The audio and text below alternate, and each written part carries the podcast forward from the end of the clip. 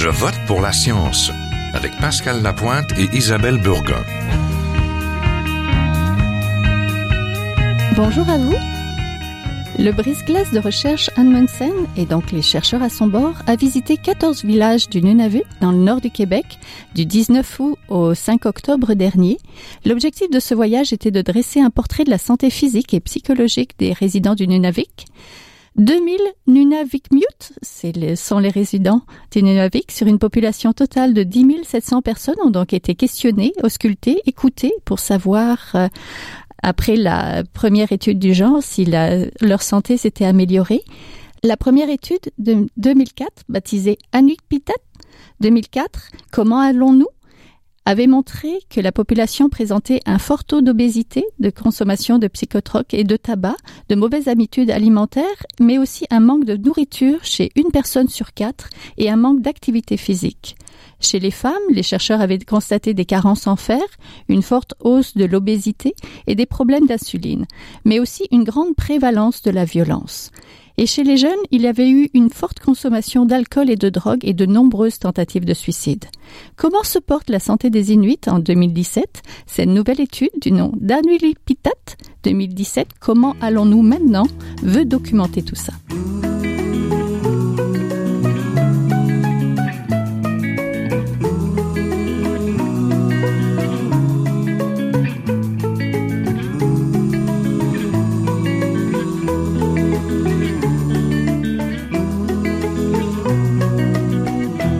Pour en parler avec nous, nous rejoignons la docteure Françoise Bouchard, directrice de la santé publique à la Régie régionale de la santé et des services sociaux du Nunavik et co-directrice de Anulipita 2017. Bonjour. Bonjour. Nous vous rejoignons à Kushwak. Oui, c'est ça. Moi, je veux savoir d'abord quels étaient les principaux objectifs de cette étude? Euh, il y a beaucoup d'objectifs avec cette étude parce que finalement, euh, on ne fait pas souvent de telles études dans notre région à cause euh, justement de la logistique et euh, des énormes coûts que ça peut entraîner. On voulait d'abord revoir la cohorte qui avait été vue en 2004 pour voir un peu un suivi de l'état de santé de ces personnes-là. Et on voulait aussi adresser une partie euh, chez les jeunes, en fait nos 16 à 29 ans, euh, pour créer justement une nouvelle cohorte de jeunes qu'on va pouvoir suivre éventuellement dans le futur. Et en même temps, on a ajouté un volet communautaire à cette étude pour justement euh, pouvoir fournir à nos communautés un portrait de leur situation. Fait qu'il y a beaucoup d'objectifs et on a, euh, on voulait adresser aussi plusieurs thèmes et questions de santé à l'intérieur de cette étude. Depuis 2004, euh, il y a eu beaucoup de d'intérêt de la part euh, de la communauté et de la population sur le type de recherche qui se fait au Nord et c'était important que cette enquête se fasse sous le leadership de des communautés et des leaders inuits. Et donc, euh, la structure de, l'enquête, euh, d'abord, est un comité de gestion qui est formé principalement des représentants des organisations régionales du Nunavik. C'est qu'on y retrouve la commission scolaire, on y retrouve le gouvernement régional, on y trouve Makivik, on y retrouve des représentants euh, du Conseil des jeunes inuits, euh, et donc, euh, ça permet ainsi de s'assurer que euh, les résultats et les informations qu'on va tirer vont être utiles pour les décideurs et les gens du Nunavik. Oui, vous étiez à bord du bateau donc pour faire la tournée des 14 communautés. Qu'est-ce qui vous a le J'ai fait seulement une partie, j'ai fait une semaine sur le bateau. Euh, c'était quand même euh, plus de près de deux mois sur le bateau complètement. Mhm. Donc, euh, j'ai pu participer pendant une semaine au déroulement. Comment ça s'est passé et qu'est-ce qui vous a marqué le plus lors de cette semaine? Et mon doute. beaucoup de choses. c'est une entreprise quand même gigantesque. On est à la merci des intempéries quand on est sur un bateau. Euh, mais ce qui m'a frappé, c'était euh, que les participants, les gens des communautés qui se présentaient sur le bateau, euh, étaient souriants, étaient fiers de participer à cette enquête. on sentait une appropriation de ce processus-là par les gens. Donc ça, c'est la première chose qui m'a frappé quand j'ai quand j'étais sur le bateau. C'était quand même, on leur demandait beaucoup. c'était presque trois heures de leur temps qu'on leur demandait pour participer à tous les aspects de l'étude. On a même rajouté un volet euh, bucco-dentaire euh, dans cette dans cette enquête. Donc, euh, c'est exigeant. Euh, les gens de tout âge, en fait entre 16 ans et plus, sont, sont présentés. On avait quand même des défis logistiques en termes de faire monter les participants à bord. Donc ça, c'était assez euh, comment je dirais ça, chaque jour amenait euh, des défis un peu différents. Euh, dans le sens de la température, du fonctionnement des, des barges et tout ça. Mais je pense qu'il m'a frappé, c'est l'équipe qui était à bord aussi, l'équipe d'intervieweurs Inuit et, et Halunak Blanc, qui mhm. travaillaient vraiment ensemble. On sentait un partenariat, on sentait un esprit d'équipe sur le bateau.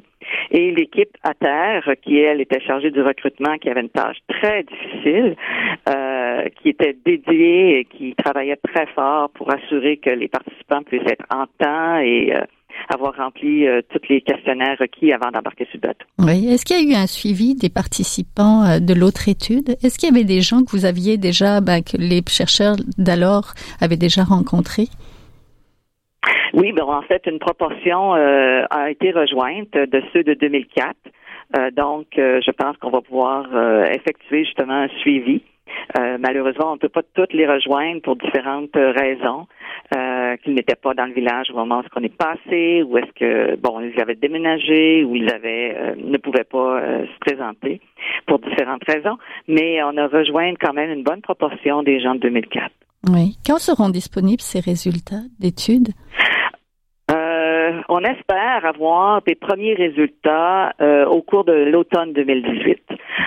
Euh, à cause du bagage énorme de données qu'on a collecté cette fois-ci, ça demande beaucoup de travail en termes de l'entrée des données, la pondération, la vérification des données avant de vraiment pouvoir produire des résultats. Donc, on espère et on vise à produire des résultats pour l'automne 2018. Oui. Est-ce que vous avez déjà des évidences au niveau de certaines données de santé? Pas du tout. je préfère ne pas me faire euh, d'idées et vraiment euh, recevoir euh, les données. C'est sûr qu'on a une idée des problématiques. On, on connaît nos nos problématiques dans le Nord. On a des taux de suicide élevés. On a des habitudes de vie, un tabagisme élevé. Donc, on, on s'attend à ce que ça soit reflété dans les résultats, sûrement. Mais ce qu'on veut aller chercher aussi, c'est des éléments, des facteurs de protection, des, choses qui font que la résilience et euh, euh, l'état de santé euh, dans la communauté puissent s'améliorer et et ça, c'est des éléments qu'on veut aller chercher dans cette enquête aussi. Oui, qu'est-ce qui pourrait être un facteur justement de protection? Ben, je pense que le support familial, le cercle familial, le cercle social, les relations entre les individus, l'identité culturelle, on sait que ça joue un, rôle important dans les communautés autochtones. Fait que c'est des éléments comme ça qu'on veut documenter pour justement savoir dans nos interventions futures comment on peut mieux orienter euh, pour renforcer ces éléments-là. Oui, vous, vous êtes à Cujuac, donc vous rencontrez beaucoup justement de, de gens qui, qui vous parlent peut-être de santé, etc. Est-ce que vous avez remarqué qu'il y a eu des choses les dernières années qui ont été documentées avant cette étude? On fait toujours un peu euh, des petites études ciblées. Euh, c'est sûr que euh, on est préoccupé actuellement avec les taux de suicide, avec euh, les jeunes, justement, euh, leur état de santé mentale. Et euh, on sait qu'il y a des facteurs reliés à ça qui sont, je ne sais pas si c'est antécédent ou pas, pour la détresse qui est reliée justement à le très souvent ne pas savoir son futur, ne pas avoir une vision de son futur. on a une population qui dans le Nord, on leur fait sauter énormément d'années euh, de transition très rapidement, passer d'un état de nomadique à des, il y a déjà 50, 60 ans, et maintenant une sédentarisation, une urbanisation qui met des enjeux importants.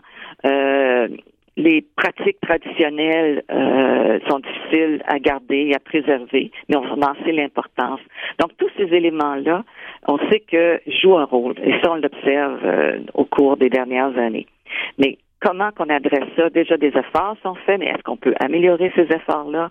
Travailler avec les communautés vraiment euh, qui veulent s'engager justement à, dans leur communauté, à rallier les gens autour d'objectifs.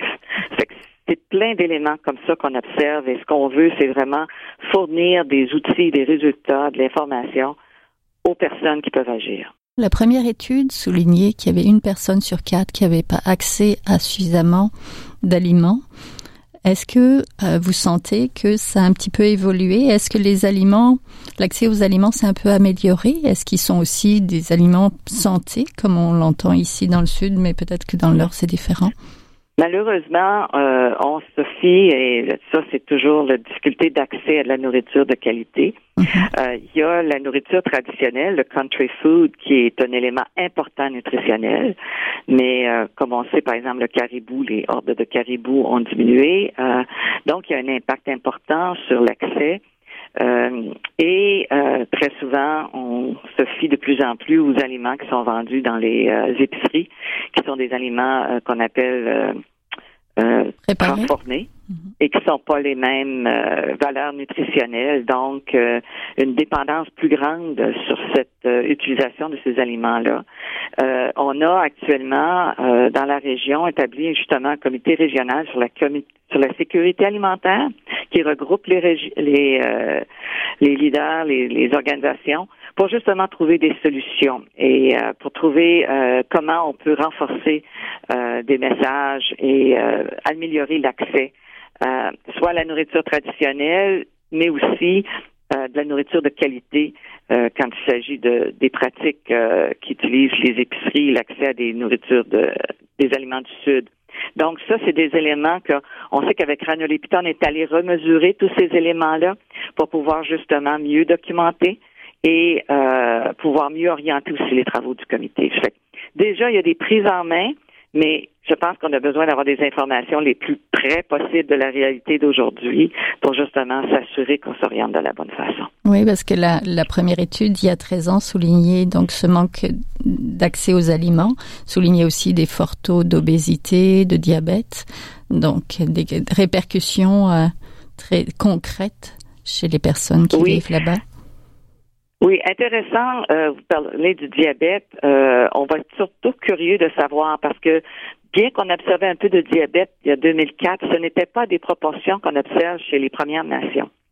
Et euh, on se pose beaucoup la question est-ce qu'il y aurait une différence euh, entre les Inuits et les Premières Nations sur la prévalence du diabète? Est-ce que les facteurs L'obésité, oui, est présente et c'est peut-être plus se reflète dans d'autres problèmes de santé que le diabète. Et c'est des questions qu'on espère pouvoir regarder. Oui, donc, donc, on va on va surveiller ça à l'automne 2018 pour euh, voir les résultats de, de votre étude. Merci beaucoup. C'est moi qui vous remercie. Donc, on était en compagnie de la docteure Françoise Bouchard, directrice de la santé publique à la Régie régionale de la santé des services sociaux du Nunavut. Merci.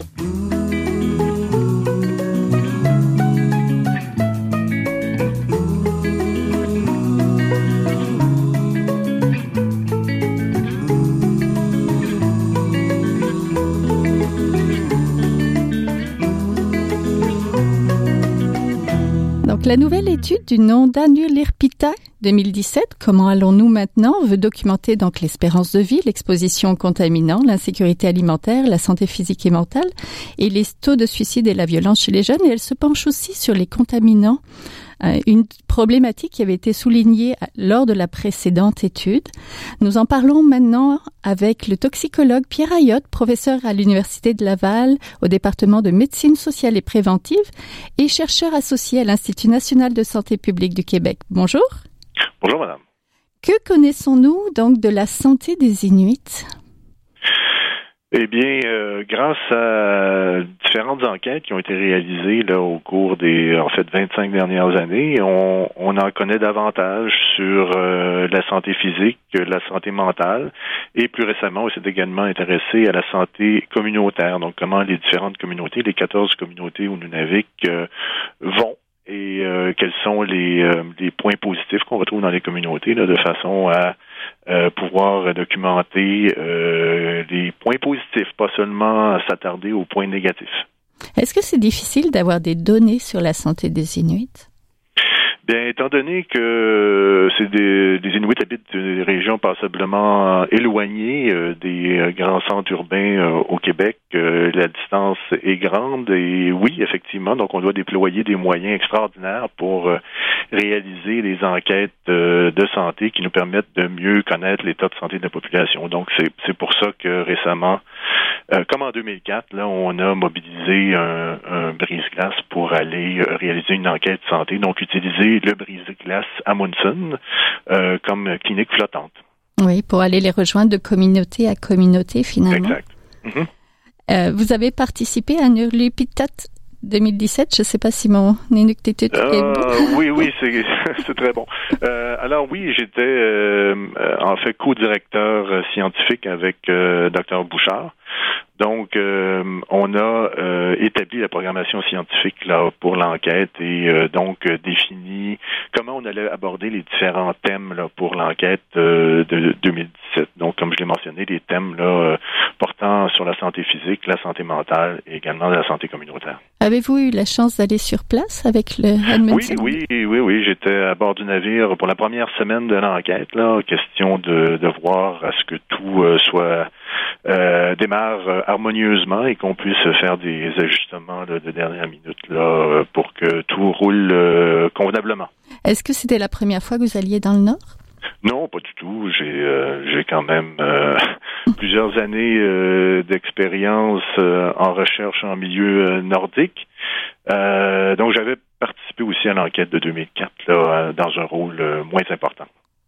Est-ce que vous avez constaté des différences, Ben, c'est assez dur à dire pour moi, étant donné que bon, on est, en train là en fait de, de saisir les données euh, de l'enquête. Donc, on a amassé euh, des données par questionnaire. Également, il y a des analyses de laboratoire là qui sont en route pour euh, différents paramètres biochimiques en lien avec la santé physique, bon, diabète, maladie cardiovasculaire, etc. Donc, on est en train de compiler euh, ces données-là. Donc, euh, ben, je ne peux pas vraiment répondre à votre question euh, on va en savoir beaucoup plus dans, dans quelques mois. Oui, je parlais pas de résultats. Je parlais simplement peut-être la participation des communautés. Est-ce que vous, parce qu'ils vous attendaient, il, a, voulaient un retour aussi là sur les, les informations.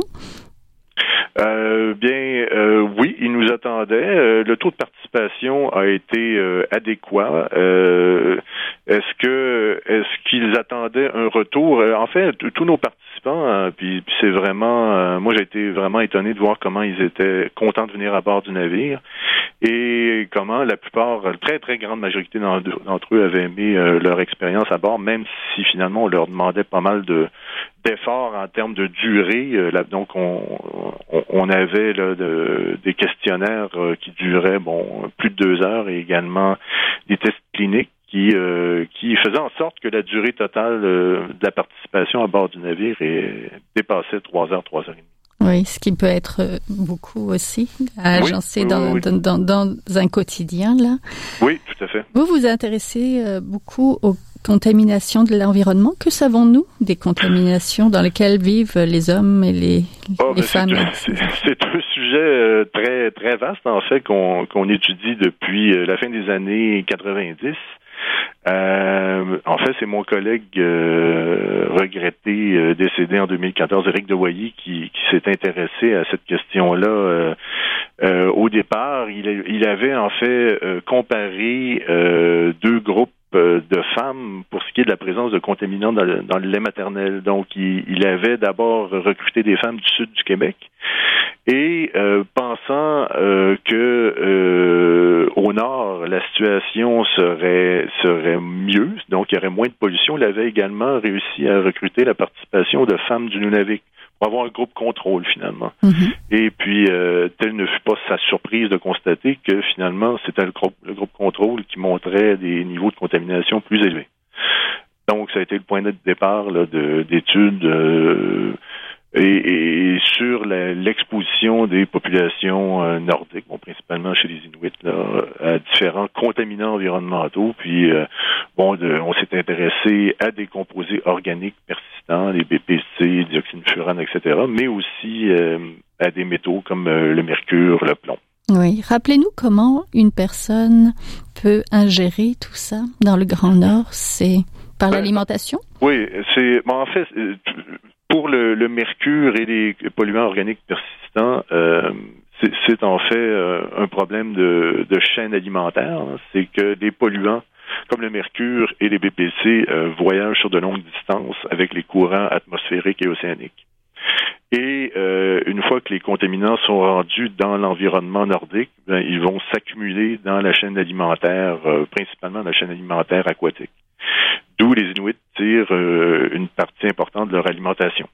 Et typiquement, on va retrouver des concentrations plus élevées dans les espèces qui sont tout au haut de euh, la chaîne alimentaire. Oui, là, on parle, on parle de poissons, mais on parle surtout de mammifères marins, je pense. On parle surtout de mammifères marins, effectivement. Donc, euh, les Inuits consomment des mammifères marins, notamment le, le phoque et le beluga. Et le beluga, euh, ils consomment euh, la viande, mais surtout, il y a une friandise là, qui est la peau de beluga, qui est euh, très prisée par les Inuits, donc ils en, ils en, ils en consomment beaucoup. Et euh, la peau de beluga contient un peu de contaminants, mais contient aussi des éléments dont on pourrait parler aussi, des éléments bénéfiques pour la santé. Donc, quand on parle de contaminants, on n'aborde jamais le sujet seul, on amène toujours aussi la dimension des, des nutriments, de la valeur nutritive des aliments qu'on dit traditionnels, mais les aliments qui viennent de la chaîne alimentaire arctique et qui euh, possèdent également des, des, points euh, très positifs tant pour la nutrition que pour la culture inuite. Oui, parce qu'avec la docteur Bouchard, on a parlé d'insécurité alimentaire. Il y a une, dans la première étude, une personne sur quatre qui ne s'alimentait pas assez, qui n'avait pas accès à assez de nourriture. Exactement. Donc, on n'avait qu'une seule question lors de l'enquête de 2004 et c'est justement un point très important qu'on va aborder, qu'on a abordé et pour lequel on va avoir beaucoup plus d'informations en 2017 parce qu'on a utilisé des outils plus élaborés pour mieux comprendre ce qui se passait du côté de l'insécurité alimentaire. Mais c'est une préoccupation, effectivement. Euh, il y a l'histoire des contaminants, mais euh, il y a aussi le fait qu'une bonne portion de la population déclare ne pas avoir euh, assez à manger. Oui. Quels sont les dangers identifiés par rapport au mercure, au plomb, au cadmium et leurs conséquences sur la santé des Inuits? Ben, peut-être qu'on peut euh, porter notre attention euh, sur, sur le mercure et, le plomb. Le cadmium, c'est c'est euh, c'est un métal qui, oui, est toxique bien sûr, mais l'exposition vient principalement de la fumée de cigarette. Donc, euh, on aime toujours le, le discuter euh, séparément des autres contaminants auxquels on, s'intéresse, parce que la source principale d'exposition euh, chez les Inuits, c'est clairement le tabac. Oui. Et étant donné qu'il y a une très forte proportion de la population qui fume, donc si on règle le problème du tabagisme, donc, on va aussi régler le problème d'exposition au cadmium. Euh, donc, après ça, on peut parler euh, du mercure et du plomb. Le plomb, euh, le plomb, c'est essentiellement l'exposition des Inuits est essentiellement due à l'utilisation de munitions qui contiennent du plomb, donc des grenailles de plomb avec lesquelles munitions avec lesquelles ils chassent, notamment les oiseaux. Et c'est parce qu'il reste des grenailles de plomb dans la viande qui, est consommée que euh, on a une exposition un peu plus élevée chez les Inuits comparativement, euh, qui est toujours un peu plus élevée comparativement aux populations du Sud. Et donc là reste euh, le mercure. Le mercure, bon, c'est effectivement un contaminant qu'on suit avec attention euh, dans cette population-là, comme dans d'autres populations, euh, les euh, niveaux d'exposition tels qu'on les détermine par des dosages sanguins. On peut également mesurer le mercure dans les cheveux. Euh, donc, les résultats des, des, des, des analyses que l'on a réalisées nous indiquent qu'il y a une exposition quand même assez élevée au mercure dans cette population-là. On parle d'à peu près euh, le tiers des femmes euh, en âge d'avoir des enfants, en âge de procréer, euh, et des femmes enceintes là, qui montent des niveaux préoccupants. Euh, pourquoi c'est préoccupant? Ben, c'est que le mercure euh, peut, lors de la grossesse, affecter le développement du cerveau du fœtus et donc causer des retards de développement du système nerveux maintenant, c'est une question qui est quand même assez controversée dans la mesure où c'est pas toutes les études où la relation a été examinée entre le mercure et le développement du cerveau fœtal qui montrent des, des effets délétères. Donc, dans certaines populations, on n'a pas observé ça. Euh, alors que dans d'autres, euh, par exemple aux îles Féroé, euh, on a vu cette relation-là entre l'exposition prénatale au mercure et un développement moins optimal du, cerveau fœtal. Oui. Donc on a on a hâte aux, résultats des analyses donc qui seront disponibles en automne à l'automne 2018, c'est bien ça? Ben oui, euh, mais cette question-là de la toxicité du mercure pour le cerveau fœtal, on l'a pas examiné. L'enquête qu'on a réalisée là, en 2017, c'est une enquête euh, chez des adultes, des jeunes et des adultes, mais on n'a pas spécifiquement regardé le développement de l'enfant. Ma collègue, euh, j'ai une, une, collègue à l'Université Laval qui travaille spécifiquement sur cette question et qui a une étude qu'elle mène maintenant depuis 20 ans sur cette question-là, dont elle pourrait vous parler euh, davantage. Oui, peut-être dans une autre émission alors. Je vous remercie beaucoup. On était en compagnie donc du toxicologue Pierre Ayotte, professeur à l'Université Laval au département de médecine sociale et préventive et chercheur associé à l'INSPQ et qui était qui est co-directeur scientifique donc de l'étude Annually Pita 2017. Excellent, merci de m'avoir invité. Merci à vous. Au revoir.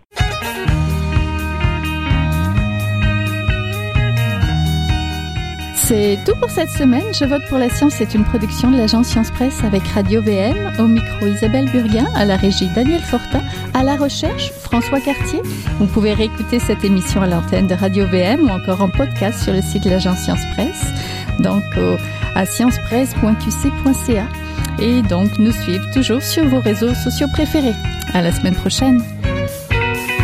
Jin Jiahua est un chercheur typique de ceux pour qui les progrès de la bioinformatique ont préséance sur le sens biologique et pour qui la grosse science constitue la seule logique. On y parle de génome, de transcriptome et de spliceosome, de traductome, de protéome et de foldéome, de quinome, de protéasome, mais pas du glaucome de Guillaume, de signalosome vers les lysosomes, ah, et puis itiphone, oh. Des milliers de candidats qui montent et qui descendent en fonction du stimulus duquel ils dépendent. Pendant que Dr. Roy, on ses résultats et avec son accent chinois, il